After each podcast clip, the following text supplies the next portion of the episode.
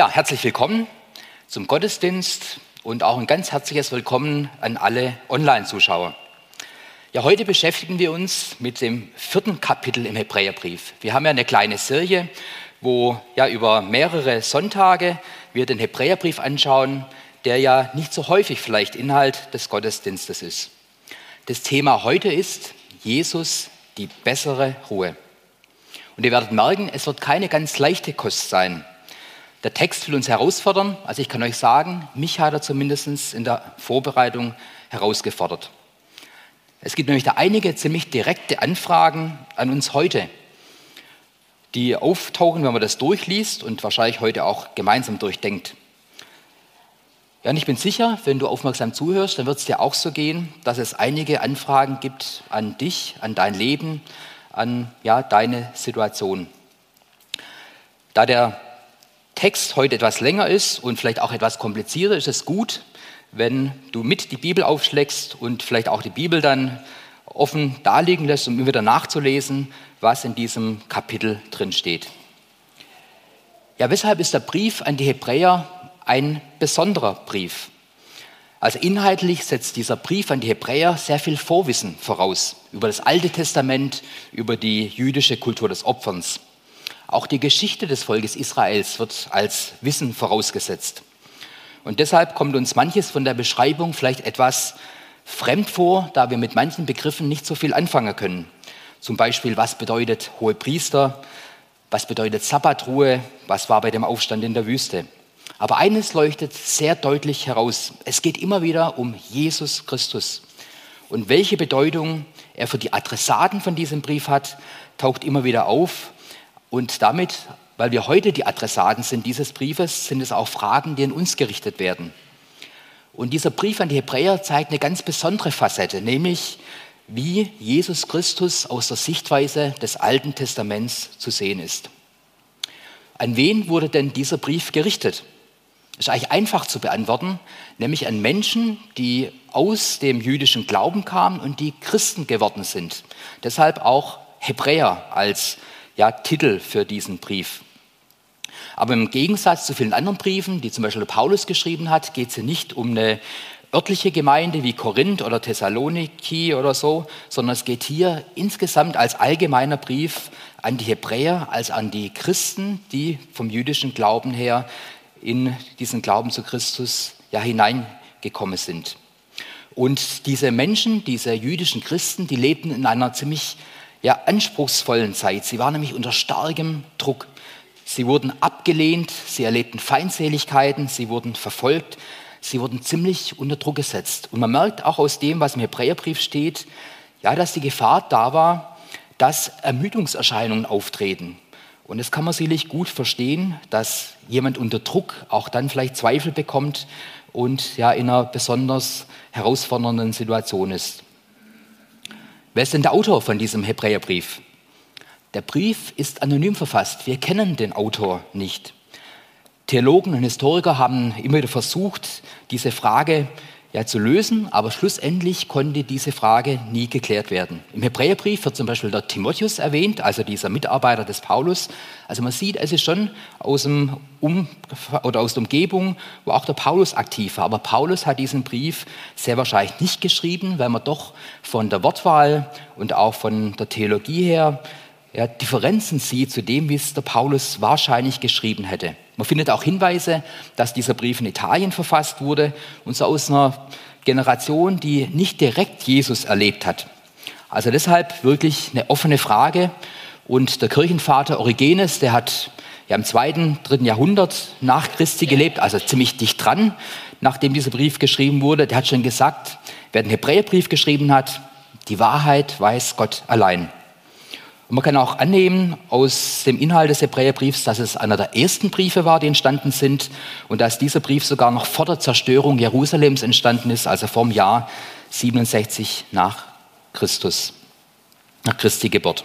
Ja, dann wollen wir diesen Text lesen. Ihr dürft aufschlagen, das Kapitel 4 im Hebräerbrief. Kapitel 4 im Hebräerbrief.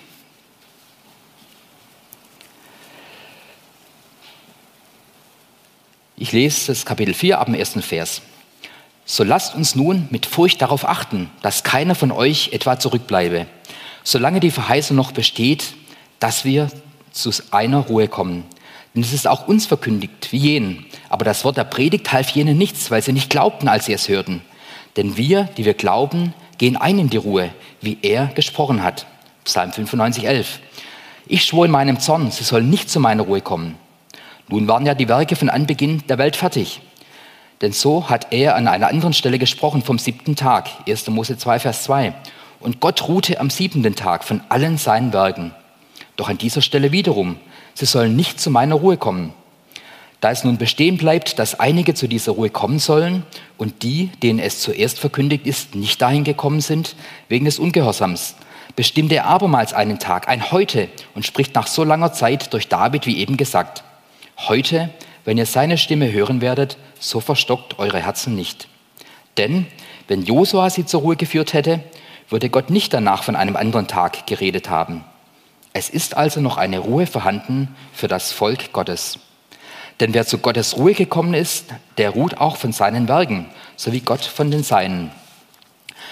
So lasst uns nun bemüht sein, zu dieser Ruhe zu kommen, damit nicht jemand zu Fall komme durch den gleichen Ungehorsam. Denn das Wort Gottes ist lebendig und kräftig und schärfer als jedes zweischneidige Schwert und dringt durch, bis es scheidet Seele und Geist, auch Mark und Bein und ist ein Richter der Gedanken und Sinne des Herzens.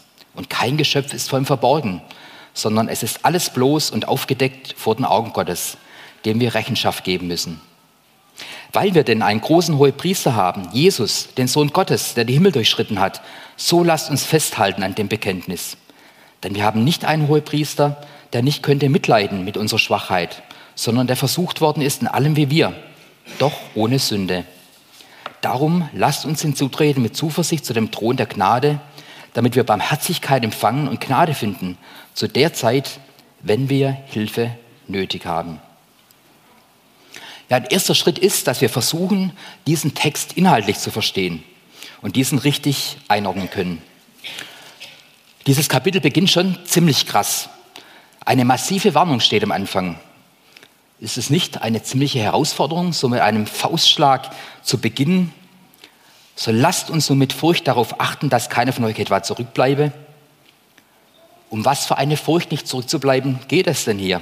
Und was hindert daran, nicht in diese Ruhe, in diese Ruhe anzukommen? Um welche Ruhe geht es hier überhaupt? Um das zu verstehen, müssen wir die Geschichte Israels verstehen. Und die in diesem Brief angesprochenen Hebräer, die kannten wirklich ihre Geschichte gut. Es war ihre Geschichte. Sie waren sehr geschichtsbewusst. Sie kannten diese Geschichte so gut, weil es Schriftrollen gab, wo ja, das Alte Testament schon ziemlich umfangreich überliefert war. Und so konnten sie es lesen, was ihre Geschichte ist.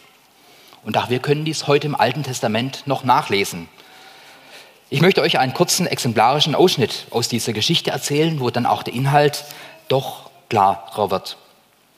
Ja, Gott hat ja auf unfassbare Weise das Sklavenvolk Israel von den mächtigen Sklavenhaltern Ägyptens befreit. Dass die Ägypter damals mächtig waren, das bezeugen heute noch ihre Bauwerke, zum Beispiel die Pyramiden. Ich war die letzte Woche in Kairo, hatte aber diesmal keine Zeit, die Pyramiden anzuschauen. Ich habe das mal vor ein paar Jahren gemacht und es ist wirklich überwältigend, wenn man diese mächtigen Bauwerke sieht.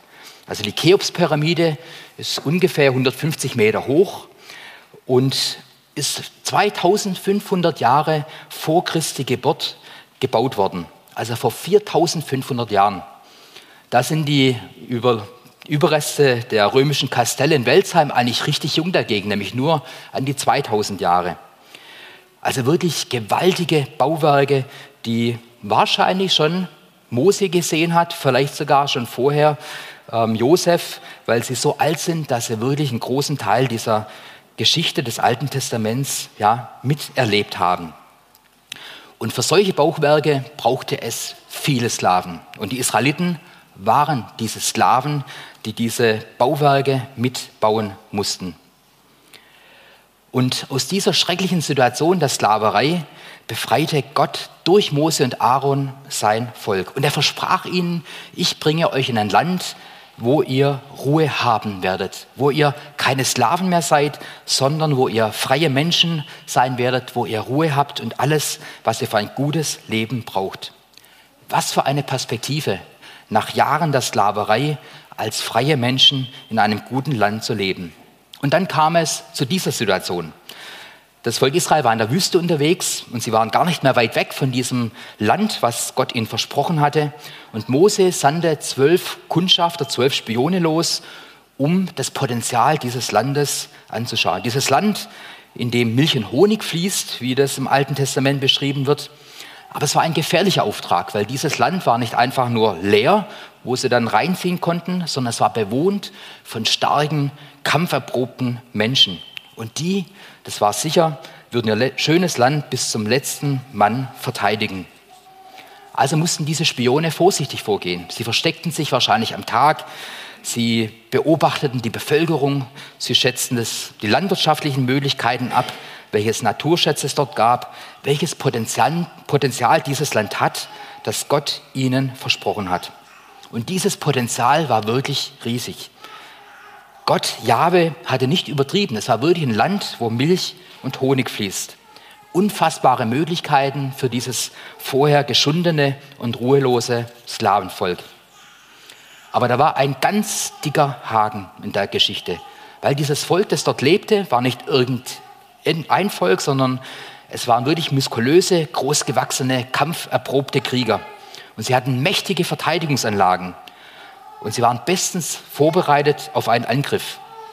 Nie und nimmer, so hat es den Anschein, konnte dieses Volk der ehemaligen Sklaven ohne, ohne ja, Waffen, ohne eine Struktur, diese weggelaufenen Sklaven gegen dieses mächtige Land vorgehen. War das nicht der sichere Weg in den Untergang, dieses überlegene Volk anzugreifen? Ja, die Spione kamen zurück und berichteten, was sie ausgespäht hatten. Es gab eine große Zusammenkunft, das ganze Volk Israel kam zusammen, so viele scheint es nicht gewesen zu sein, und dann informierten diese Spione das Volk, was sie dort gesehen haben. Es war sicherlich eine große, freudige Erwartung, die Spannung war groß auf dem Bericht. Wie schnell würde es gehen, dass sie in dieses Ziel kommen, dass sie zur Ruhe kommen werden? Aus der Wüste, aus der Sklaverei hinein in dieses Land der Ruhe. Was würde sie erwarten? Gottes Versprechen stand ganz klar im Raum. Ich will euch zur Ruhe leiten. Keine Unterdrückung mehr durch Ägypter, kein furchtbarer Schinden durch die Sklavenarbeit, keine Schläge, kein Wegnehmen und Töten der kleinen Kinder, kein Hunger, auch keine, ja, kein Durst und Sonne in der Wüste, und das Volk war dann richtig überwältigt, als sie beobachteten und gezeigt bekamen, was diese Spione mitgebracht haben. Es waren wirklich Köstlichkeiten, die sie so gar nicht kannten. Weintrauben beschreibt uns die Bibel so groß, dass zwei Männer diese Rebe tragen mussten. Feigen, Granatäpfel. Also diese Details können wir alle nachlesen im 4. Mose 14, 15. Aber, und jetzt kam das große Aber. Ja, Im 4. Mose 13, Vers 28 lesen wir, wie die Kundschafter diese Spioneten gesagt haben, aber stark ist das Volk, das darin wohnt und die Städte sind befestigt und sehr groß. Und wir sahen dort auch Anaks Söhne. Anaks Söhne waren großgewachsene, muskulöse, trainierte Kämpfer, richtige Kampfmaschinen. Das Land großartig, unvorstellbar schön. Aber diese Spione, zumindest zehn von diesen zwölf, sagten, wir haben keine Chance. Es ist der sichere Gang in den Tod. Waren das also nur leere Versprechen Gottes?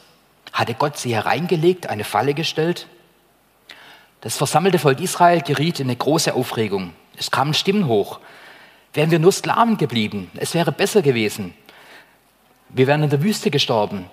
Sollen wir nicht zurück nach Ägypten gehen? Alles ist besser, als im Kampf zu sterben und unsere Frauen und Kinder werden wieder Sklaven. Aber es gab noch zwei andere Stimmen die von Josua und Kaleb. Und Kaleb stand auf und sagte, das Land, das wir durchzogen haben, um es zu erkunden, ist sehr gut. Wenn der Herr uns gnädig ist, so wird er uns dies in dies Land bringen und es uns geben, ein Land, darin Milch und Honig fließt. Fallt nur nicht ab vom Herrn und fürchtet euch vor diesem Volk dieses Landes nicht. Der Herr aber ist mit uns. Fürchtet euch nicht vor ihnen. Diese beiden, zwei von zwölf hatten eine andere Perspektive. Sie sahen die Gefahr, aber sie sahen und vertrauten vor allem Gott, Jahwe, dem allmächtigen Gott. Und wenn wir jetzt diesen Punkt verstehen, verstehen wir diesen doch etwas schwierigen Text, den wir heute gelesen haben. Also jetzt kommt der Schlüssel zum Verstehen des heutigen Bibeltextes.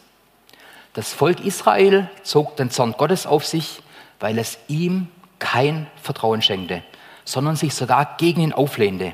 Sie sind an der Vertrauensfrage gescheitert.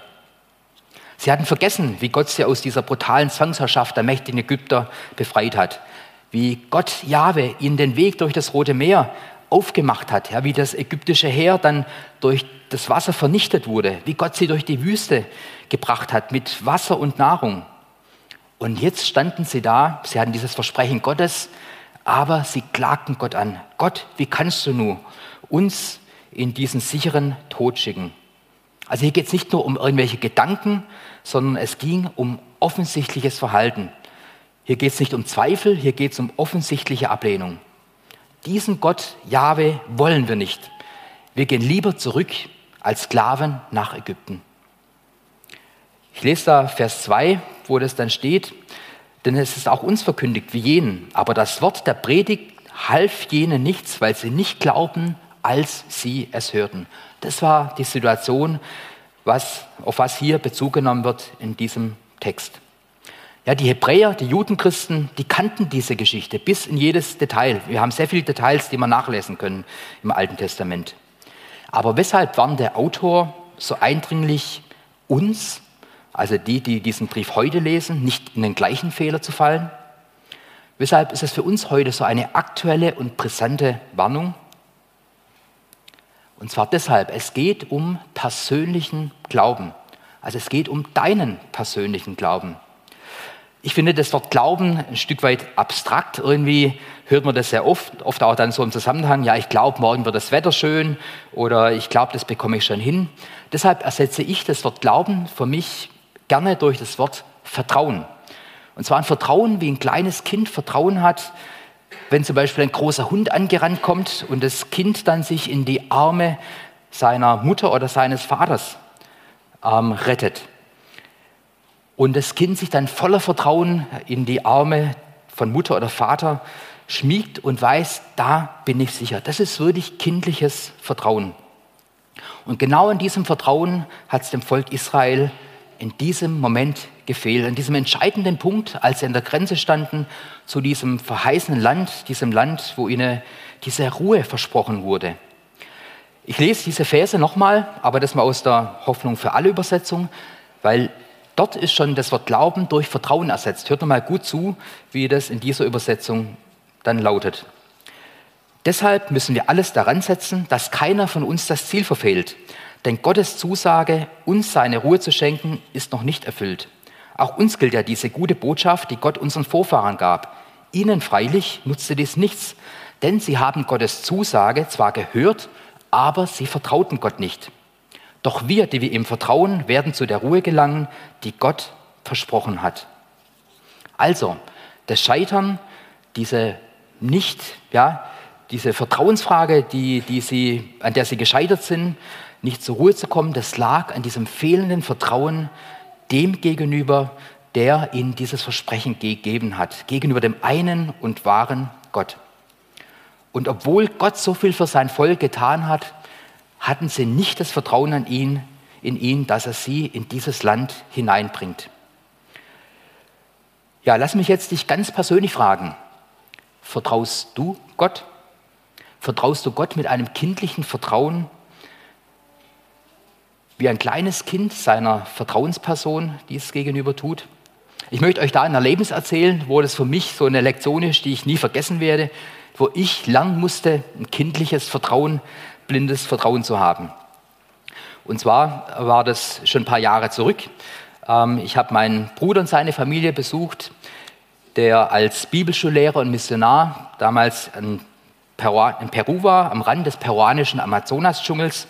Und von dort, also vom Amazonasdschungel, wollten wir mit seinem Motorrad, das war eine kleine Maschine, so mit 200 Kubikzentimeter, wie es dort üblich ist, für ein paar Tage in die Anden hineinfahren und hatten dann, ich hatte noch keinen Motorradführerschein, war deshalb der Sozius, saß hinten drauf und wir hatten noch so 40 Kilo Gepäck an dieses Motorrad dran gebunden. Könnt ihr euch vorstellen, 200 Kubikzentimeter, äh, viel Gepäck und so weiter. Das war jetzt nicht dann die schnellste Angelegenheit. Und wir sind dann losgefahren und dieser Übergang vom Amazonas in die Anden, also wo es dann hochgeht bis auf 6000 Meter, das ist wirklich eine ganz besondere Landschaft. Steile Berge, tiefe Schluchten und alles wild überwuchert vom Urwald. Ein richtiger Bergurwald. Man fährt da durch Schluchten, wo dann Wasserfälle von oben runterkommen, wo ja, senkrechte Wände durchzogen sind von Lianen und Schlingpflanzen. Und dieser Bergurwald, das sind auch schon Berge bis 3000 Meter und man muss über Pässe bis über 2500 Meter. Also bei uns wäre das schon ein richtiges Gebirge. Aber weil das so wild ist, gibt es auch abgebrochene Straßenstücke, vom wilden Fluss weggerissene Abschnitte der Straße, Erdrutsche, viele Schlaglöcher. Ja, wir sind morgens losgefahren und waren dann schon etwas spät dran, als man in diese Gegend kam. Und es hat angefangen, so langsam dunkel zu werden. Es war noch vielleicht eine Strecke von drei bis vier Stunden, bis wir an unserem Endziel für diesen Tag angekommen äh, wären, wo ja, das Hotel war, das wir gebucht hatten in einer Stadt, die dann ja schon etwas in den Anden drin liegt. Ja, in der Stadt, bevor es da reinging, hat mein Bruder noch eine lange Hose gekauft, weil ja, dort in diesem tropischen, in diesem tropischen Gebiet ist er eigentlich immer mit der kurzen Hose und mit einem kurzen T-Shirt rumgefahren. Aber weil es jetzt in die Berge ging, hat er sich dann noch schnell eine lange Hose gekauft. Und dann sind wir losgefahren, schon in die Dämmerung hinein. Irgendwann hat der Regen angefangen. Dort regnet es auch sehr viel, weil es tropisch ist. Und dann ging es los, dass wieder ja, die, die, der Regen vom Himmel gefallen ist. Ja, wir haben uns mit den LKWs diese Strecke durchgekämpft meist geteert, aber mit vielen Schlaglöchern, manchmal auch dann Schotter und Schlamm. Und dann war es schon ziemlich dunkel und auf einmal hat mein Bruder angefangen zu schimpfen. Er hat angehalten. Was war passiert? Er hatte seine Schutzbrille verloren. Man hatte jetzt keinen Helm mit, ein, mit Visier, sondern hat so einen Kochtopfhelm und eine Schutzbrille an. Und irgendwie ist ihm dann seine Brille weggeflogen beim Fahren. Und es bleibt nichts anderes übrig, wie dass ich ihm meine Brille gab. Meine eigentliche, meine andere Brille, die war irgendwo ganz tief im Rucksack, verschnürt am Motorrad, also keine Chance, da irgendwie kurzfristig ranzukommen. Und dann saß ich da hinten auf dem Motorrad, nichts gesehen, keine Brille zum was sehen, es war dunkel, ähm, ja, die, es war kalt, es wird dann doch kalt, auch wenn man in den Tropen ist, wenn es dann nach oben geht. Eine unbekannte Straße, komplett durchnässt. Mein Bruder hat echt extrem gekämpft. Er hat diese, ich sehe noch diese billige schwarze Jeans, die er angehabt hat, kurzärmeliges Hemd, Regenjacke hat er angezogen, keine Handschuhe, Regen, Schlamm, Schlaglöcher, schlechte Sicht. Könnt ihr euch vorstellen, dass da in mir die Angst hochkam? Irgendwo da im Dschungel, eigentlich nichts gesehen, blind. Ähm, es gab keine Möglichkeit zum Übernachten. Wir mussten über diesen Pass mit 2500 Meter und waren immer noch zwei Stunden entfernt von dieser nächsten Stadt. Keine Möglichkeit zum Übernachten. Da kommen schon die Gedanken hoch, werde ich heil ankommen? Landen wir im Graben irgendwo oder vielleicht fallen wir sogar in eine Schlucht? Mir blieb nur eine Möglichkeit. Ich musste meinem Bruder vertrauen, blind vertrauen, dass er es packt und ihn bestmöglich unterstützen. Also Panik hätte absolut gar nichts geholfen. Auch wenn die gar nicht so weit weg war. Ja, wenn, er sich, wenn ich mir da Gedanken gemacht habe, in welcher Situation ich da gerade bin. Ähm, und ich war wirklich wirklich blind. Ich konnte nicht sehen so richtig, was los ist. Und da kam mir auf dem Motorrad die Gedanken, boah, das ist jetzt wie im Glaubensleben. Wenn ich jetzt nicht blind vertraue, dann muss ich eigentlich durchdrehen. Und wisst ihr, dieses Vertrauen, das braucht es fast nie in den Situationen, wenn alles schön ist, wenn die Sonne scheint, wenn man ja irgendwo bei bestem Wetter unterwegs ist, sondern dann jetzt auch übertragen gesprochen, wenn wir in der tiefen Nacht sind, wenn das dunkle Tal da ist, wenn man vielleicht vor dieser Grenze steht, wie die Israeliten, wo die übermächtigen Feinde sind, wenn die Wellen über einem zusammenschlagen. Also mir blieb auf dem Motorrad als Beifahrer in dieser Nacht, in dieser Unsicherheit, in dieser Gefahr eigentlich nur die Möglichkeit, meinem Bruder zu vertrauen, mich an ihm festzuklammern. Und er hat wirklich hart gekämpft. Er hat immer wieder angehalten, weil seine Hände so kalt geworden sind, dass er ohne Handschuhe, dass er fast nicht mehr bremsen und schalten konnte. Macht einen auch nicht sicherer dann. Ähm, ich habe versucht, ihm ein bisschen Wärme zu geben, aber eigentlich die volle Ladung hat er abgekriegt, natürlich, weil er vorne saß. Und wir waren zwischenzeitlich auch langsamer wie die LKWs, die dann an uns vorbeigedonnert sind, die wenigen, die nachts unterwegs noch waren und uns noch mit Dreck vollgeschleudert haben. Aber wir haben es geschafft. Mein Bruder aktiv, ich passiv. Er durch Kämpfen, ich durch Vertrauen.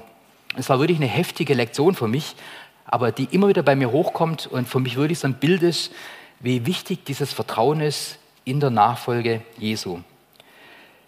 Ja, ich lese nochmal Vers 2 und 3 in der Hoffnung für alle Übersetzungen. Ihnen freilich nutzte dies nichts, denn sie haben Gottes Zusage zwar gehört, aber sie vertrauten Gott nicht. Doch wir, die wir ihm vertrauen werden, zu der Ruhe gelangen, die Gott versprochen hat.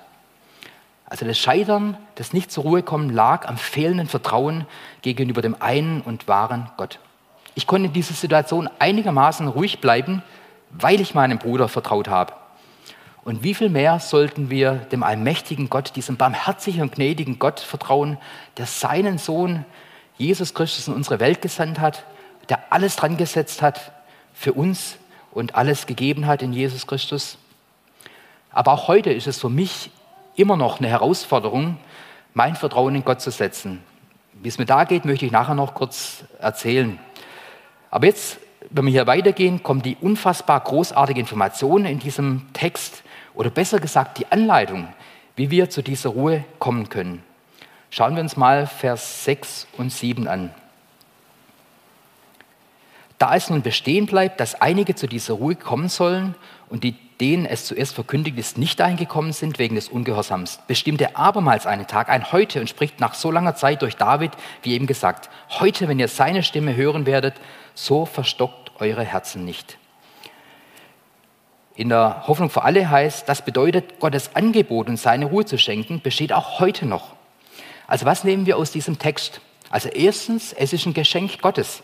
Es ist nicht was, was wir erkämpfen können, sondern wo es heißt, dieses Vertrauen, dieses Geschenk anzunehmen. Wir haben auch gelesen, diese Zusage galt erst den Vorfahren der Briefempfänger, also dem Volk Israel damals dann diesen Briefempfängern. Und ich glaube, wir können voller Überzeugung diesen Bogen weiterspannen, dass diese Zusage auch uns heute gilt. Und dann das Angebot zur Ruhe zu kommen, gilt heute. Es steht wortwörtlich heute, wenn ihr seine Stimmen hören werdet, also genau jetzt.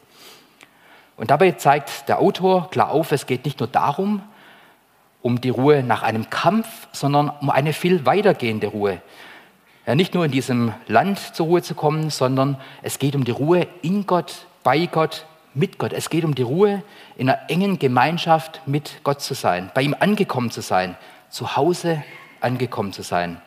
Und hier wird auch ein Wort verwendet, die Sabbatruhe. Das wird nur an dieser Stelle in der ganzen Bibel verwendet, aber soll das zum Ausdruck bringen. Es geht um diese Ruhe, diese unbeschreibliche Ruhe, die wir finden dürfen, wenn wir in dieser Beziehung mit Gott sind. Ja, es wird ja auch viel über die Zukunft geredet, aber hier geht es nicht um die Zukunft, das mal sein wird im Himmel oder im Reich Gottes, in der, Neu in der neuen Erde, im himmlischen Jerusalem, sondern es geht auch schon um das Hier und Jetzt, dass wir hier in diese Ruhe kommen können. Und Jesus sagt es auch ganz unmissverständlich.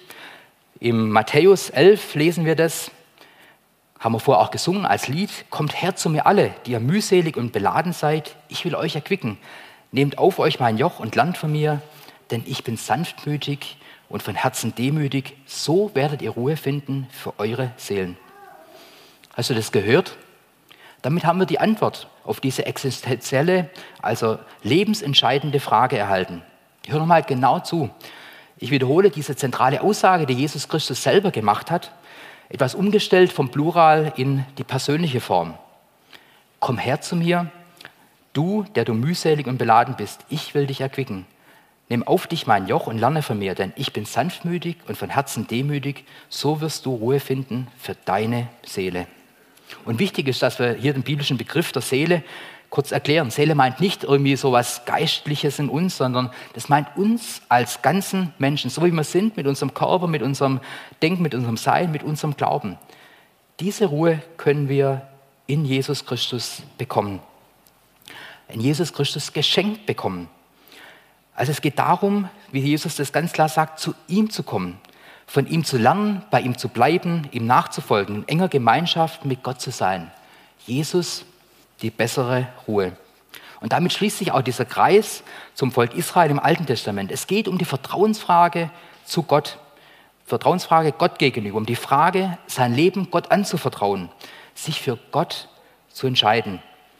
Das war die Frage, an der der große Teil der Israeliten gescheitert ist und wo Josua und Kaleb das Vertrauen in Gott setzten.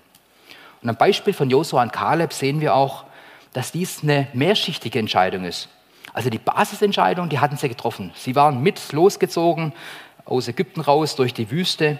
Sie hatten Gott vertraut. Aber dann auch in den Situationen des Lebens diese Entscheidung wieder zu treffen. Ich vertraue Gott.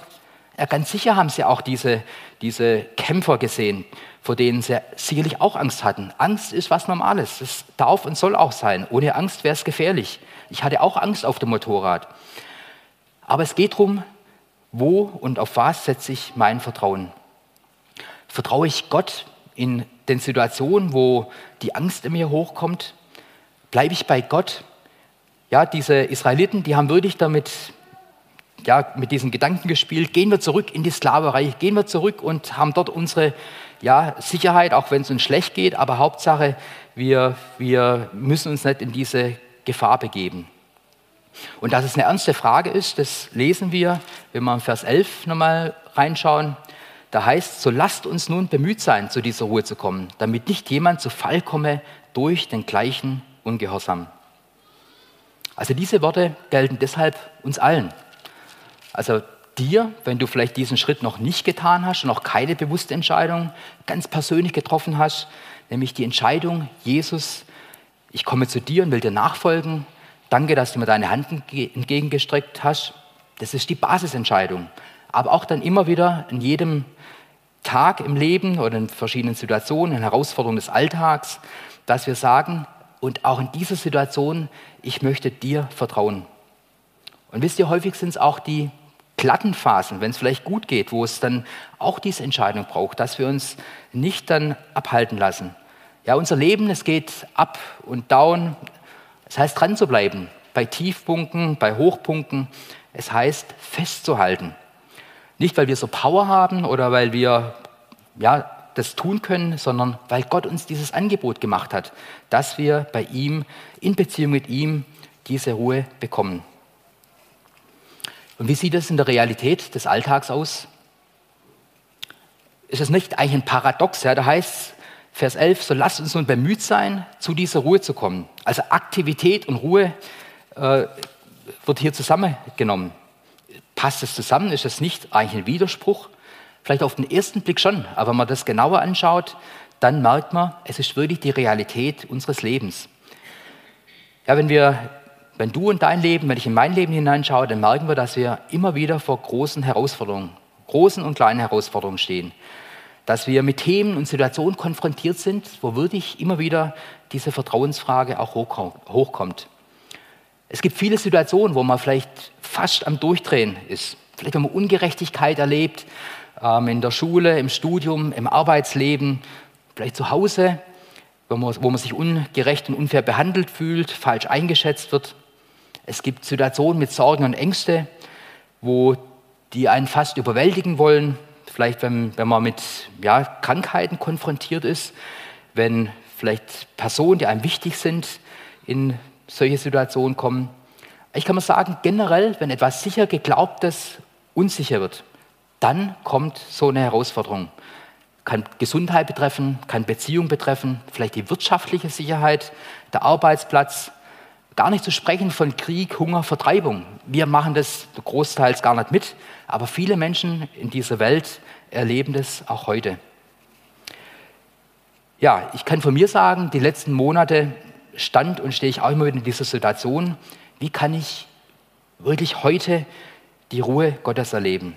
Ja, die einen oder anderen kennen etwas meinen in unserer Situation. Wenn es jemand unbedingt wissen will, dürft ihr gerne mich auch nachher persönlich nochmal fragen. Aber in dieser Situation, wenn man da steht und wenn man wirklich diese Unruhe erlebt, da kommen wirklich Fragen hoch, die einen in tiefe Unruhe stürzen wollen. Wie soll es weitergehen? Schaffe ich es überhaupt, wie es Privates, Gemeinde, Beruf hinzubekommen? Und dann fangen diese tiefergehenden Fragen zu nagen an. Hat Gott die Situation noch im Griff? Warum ist es so? Will oder kann Gott nicht eingreifen? Gott soll ein Gott sein, der Ruhe schenkt. Die Realität sieht doch ganz anders aus. Ich denke, das sind ähnliche Fragen, wie es auch dieses Volk Israel gestellt bekommen hat und sich gestellt hat, als diese Spione mit dieser Nachricht zurückkamen. Hat mir Gott eine Falle gestellt? Ist er wirklich allmächtig? Ich muss euch ehrlich sagen, das fordert mich auch immer wieder sehr heraus. Ist Gott wirklich vertrauenswürdig? Kann ich seiner Zusage wirklich vertrauen? Die Unruhe beginnt einen dann aufzufressen. Angst, Verzweiflung, Panik kriegt in einem hoch. Vielleicht macht sich auch schon im Schlaf bemerkbar, dass man unruhiger schläft, öfters aufwacht und grübelt. Und genau in so einer Situation, das habe ich für mich gemerkt, heißt festklammern an Gott, an dem, was Gottes Wort sagt, an Jesus Christus. Weil aus mir raus komme ich damit nicht klar. Ist Gott wirklich ein Gott, der Ruhe schenkt? Was mir dabei hilft, immer wieder zu dieser Ruhe zu kommen. Also erstens, mir Zeit für Gott zu nehmen, stillen Platz aufzusuchen, bewusst Zeit einzuplanen, Bibel zu lesen, ganz bewusst ermutigende Worte, zum Beispiel Psalm 23, 90, 91, Jesaja 43. Aber das klappt nicht immer, dass man dann ruhig wird. Aber es ist was ganz Wichtiges, um wirklich an dieser Ruhe anzudocken. Ja, Gott auch ganz bewusst in den Notsituationen die Notsituation hinlege, zu Gott zu schreien. Emotionen dürfen sein und die, es ist auch gut, wenn wir die äußern. Was ich auch gemerkt habe, was wichtig ist, das Gespräch mit Personen des Vertrauens zu suchen, die Situation zu teilen, die einen in Unruhe stürzt. Ja, geteiltes Leid ist halbes Leid. Für mich selber merke ich, rausgehen, Spaziergänge machen, wo man einfach auch in der Natur ein Stück weit mit Ruhe finden kann, wo Gott zu einem redet. Und es muss auch nicht immer alles so weitergehen, wie es vielleicht im Moment ist. Es ist auch dran, sich mal eine Ruhezeit zu gönnen, ruhige Momente zu nehmen. Aber wichtig, geh nicht in die Isolation, sondern bleib in Kontakt mit Personen, denen du vertraust. Ja, das sind sicher keine Wunderlösungen, die ich dir da weitergebe. Aber das eine gilt, das war die Lektion, die ich da gelernt habe. Klammere dich noch mehr an Gott fest. Vertraue ihm wie ein Kind seiner Mutter, seinem Vater vertraut. Hab blindes kindliches Vertrauen in diesen allmächtigen Gott. Und das ist auch die Zusage, die wir im Vers 9 lesen. Es ist also noch eine Ruhe vorhanden für das Volk Gottes. Und da können wir wirklich fünf Ausrufezeichen dran machen. Das gilt für dich und mich, für uns als die, die wir Jesus Christus nachfolgen, für jeden persönlich. Ja, durch Jesus Christus gehören wir zu diesem Volk Gottes. Und die Ruhe ist deshalb möglich, nicht, weil die Umstände uns Ruhe geben, sondern durch diese Beziehung zu Jesus können wir zur Ruhe kommen. Das ist wie dieses Bild, das wir auch immer wieder in der Bibel sehen, was die Württembergische auch als Werbung nimmt, dieser Fels in der Brandung. Jesus sagt, er ist der Fels, ähm, er ist die Burg, er ist der Schirm. Bei Gott gibt es Ruhe. Jesus ist dieser Weg, wie wir in dieser Beziehung zu Gott sein können, wie wir zur Ruhe kommen können. Ja, viele von euch haben sicher von der Corrie ten Boom schon gehört. Sie war im Zweiten Weltkrieg eine Frau im mittleren Alter. Ähm, sie lebte in den Niederlanden und sie und ihre Familie haben Juden geholfen, aus ihrer christlichen Überzeugung heraus, haben sie versteckt in ihrem Haus und haben sie so vor dem sicheren Tod durch die Nationalsozialisten versucht zu schützen, die ja im Zweiten Weltkrieg dann Holland überfallen haben und Holland beherrschten. Aber die Corrie Boom und ihre Familie, sie wurde verraten und sie wurde dann gemeinsam mit ihrer Tochter, äh, mit ihrer Schwester in Deutschland in ein Konzentrationslager gesteckt. Ihre Schwester ist dort gestorben. Insgesamt sind es vier Familienmitglieder von ihr, die durch die Nationalsozialisten in dieser Zeit gestorben sind. Corrie ten Boom hat ja überlebt und dann viel darüber berichtet, wie sie mit Jesus diese schreckliche Zeit durchlebt hat. Und sie konnte wirklich davon reden, was Unruhe und Todesangst bedeutet. Sie schrieb einige Bücher und war eine bekannte Rednerin, die davon berichtet hat, wie Gott sie durch diese schrecklichen Situationen durchgetragen hat. Und sie hat die Aussage geprägt, wenn du die Welt betrachtest, wirst du verzweifelt sein. Wenn du in dich hineinschaust, wirst du deprimiert sein. Wenn du auf Gott schaust, wirst du zur Ruhe kommen. Ich glaube, diese Worte können wir wirklich abnehmen. Sie hat es wirklich durchlebt, was es bedeutet, ganz am Ende zu sein, wirklich zu erleben, was Angst und Tod bedeutet. Ja, unsere Welt kann uns auch Angst machen. Krieg in der Ukraine, Chaos in Russland, Inflation, Klimaerwärmung, Unsere Umwelt kann uns Angst machen. Also Umwelt meine ich jetzt, was um uns herum passiert. Vielleicht Probleme in der Familie, Tod, was auch immer. Ja. Wenn wir in uns hineinschauen, deprimiert es uns. Wenn wir merken, wie wir Fehler machen, dass wir vielleicht Vertrauen enttäuschen, dass wir Schwächen an uns erkennen. Es gibt nur einen Ort, wo wir zur Ruhe kommen können, bei Gott. Und dies geht deshalb, weil Jesus uns diesen Weg in die Beziehung zu Gott frei gemacht hat. Ja, Jesus sagte selber, Johannes 14,6, ich bin der Weg, die Wahrheit und das Leben. Niemand kommt zum Vater, denn durch mich.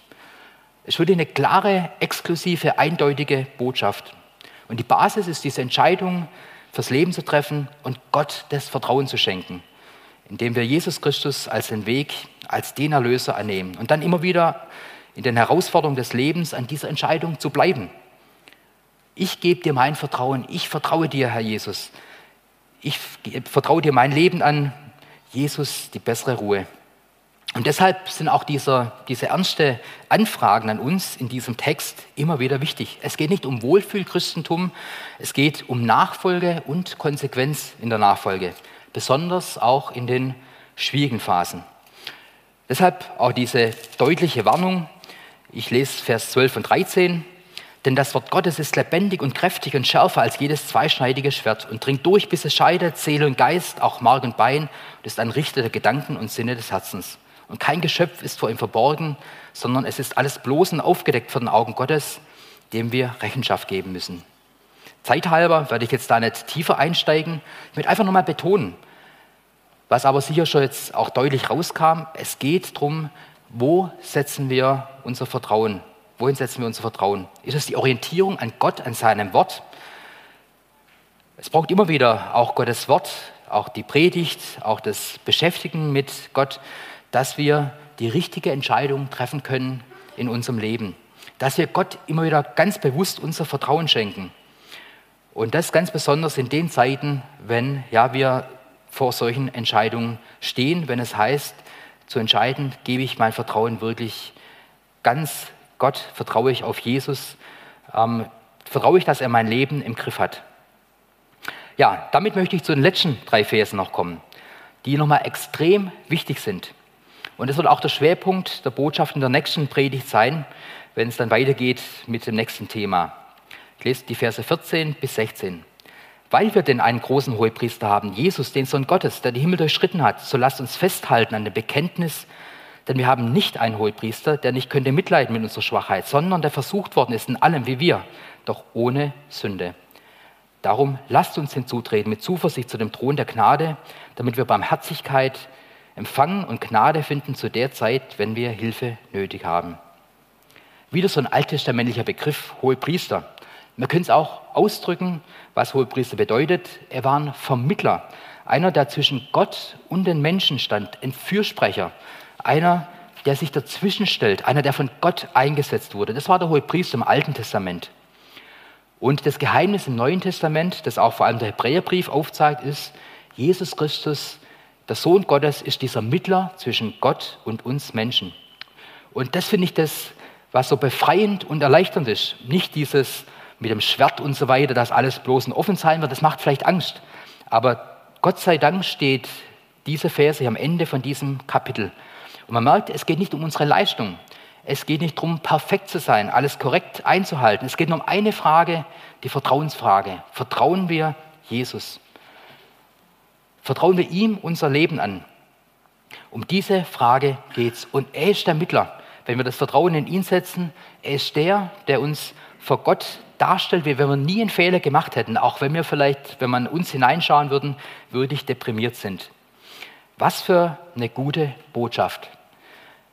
Es ist nicht großartig, dass dieses Kapitel jetzt nicht wieder mit einem Faustschlag endet, sondern mit dieser frohen Botschaft, dass Jesus da ist, dass er der Mittler ist zwischen Gott und uns, dass wir ohne Angst zu Gott kommen dürfen, an diesen, vor diesen Thron der Gnade, damit wir Barmherzigkeit empfangen, dass wir wirklich Gnade und Hilfe zu der Zeit bekommen, wenn wir sie benötigen. Und das darf uns froh machen und schon mal wirklich ein Aufruf, ja, Gott, Jesus ist wirklich vertrauenswürdig, wir können unser Vertrauen in ihn setzen. Es ist seine Zusage, dass wir in ihm zur Ruhe kommen, dass wir wieder in die Beziehung zu Gott kommen und dass er uns auch in allen Situationen des Alltags hilft. Ja, lass mich nochmal die drei Hauptpunkte zusammenfassen. Also der Schlüssel zum Verständnis von Hebräer 4 ist, dass wir verstehen, es geht um die Vertrauensfrage. Das Volk Israel hat es abgelehnt, Gott zu vertrauen. Das war der Punkt, wo sie gescheitert sind. Und Gott stellt diese Vertrauensfrage auch jedem von uns heute. Es geht um die Ruhe in Gott, bei Gott, mit Gott. Es geht um die Ruhe, mit Gott in einer engen Gemeinschaft zu sein, bei ihm angekommen zu sein. Und Jesus Christus nachzufolgen ist der Weg in diese Ruhe. Ja, Gott hat uns in Jesus alles geschenkt, was dazu notwendig ist. Wir dürfen wirklich unser Vertrauen in Jesus setzen. Und es ist das, was es bedeutet, in den Situationen des Lebens an diesem Vertrauen festzuhalten. Ja, die Herausforderung der Nachfolge ist es, das Vertrauen immer wieder neu in unseren Herrn zu setzen. Es geht nicht um Perfektion, um Leistung, sondern ganz einfach um dieses kindliche Vertrauen. Vielleicht kam bei dir jetzt auch eine Frage auf im Lauf des Gottesdienstes, dann darfst du dich gerne melden, bei mir oder bei anderen Personen deines Vertrauens. Und ich möchte eins einfach mitgeben, setz dein Vertrauen in Gott, klammer dich an ihm fest. Gott ist vertrauenswürdig. Ich möchte zum Schluss noch beten. Vater im Himmel, vielen Dank, dass du uns dieses Beispiel gegeben hast. Ja, wie du wirklich absolut vertrauenswürdig bist, wie du auch gezeigt hast, an was dieses Volk Israel gescheitert ist, nämlich einfach dieses kindliche Vertrauen in dich zu setzen. Danke, lieber Vater, dass du durch Jesus Christus ja, ermöglicht hast, dass wir wieder in Beziehung zu dir kommen können, ja, dass dein Sohn als ja, Weg, als Wahrheit uns bekannt ist, dass wir durch Jesus Christus zu dir kommen dürfen und dass du diese Ruhe uns geben möchtest. Schon in dieser unruhigen Zeit, wo so viel drunter und drüber geht, aber wo wir einfach wissen dürfen, du bist der, der auch in diesen Situationen Ruhe schenkt. Und danke, dass wir auch diese Hoffnung haben, ja, diese Zusage, dass wir dann bei dir in der Zukunft dann mal in dieser endgültigen Ruhe sein dürfen, aber dass es jetzt schon eine Zusage ist für heute und hier, dass du in dieser gemeinsamen Beziehung, ja, dass in der Beziehung zu dir schon dieser Ort der Ruhe sein darf. Amen.